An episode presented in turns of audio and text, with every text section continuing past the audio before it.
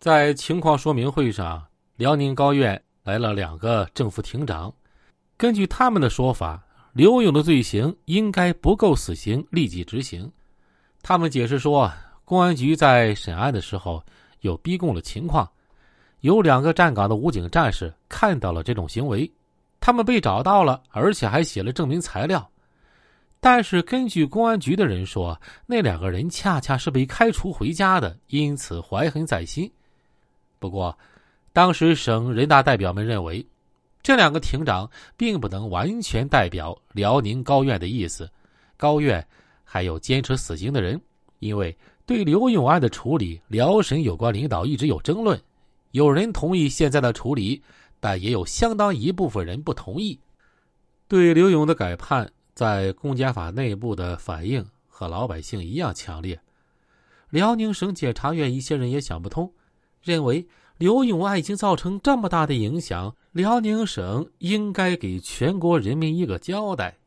最终，二零零三年十二月二十二日十一点零七分，押送刘勇执行死刑的车队驶出法院，其中包括各类警车以及防暴车。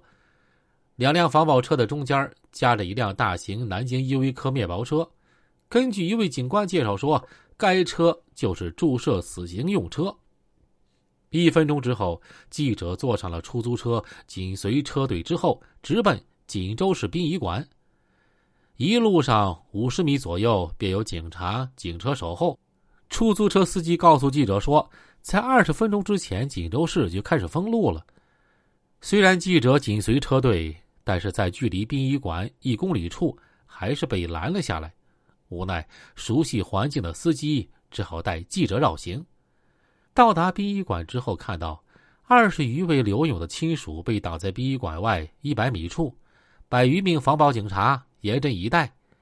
根据一位女家属介绍说，亲属中只有刘涛和刘小金在殡仪馆内。为了确定刘勇被执行死刑的地点，记者问他是否见过刘勇。他说，在一辆面包车里见过。刘勇坐在中间，身旁有四名警察看守。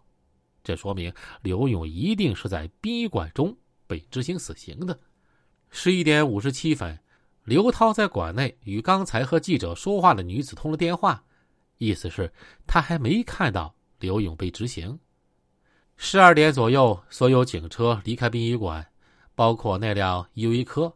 此时意味着刘勇已经被注射死刑了。十分钟之后，刘涛打来电话，让亲属准备五千元钱。现场鸦雀无声。少许，有家属商量该不该把结果告诉刘勇的妈妈。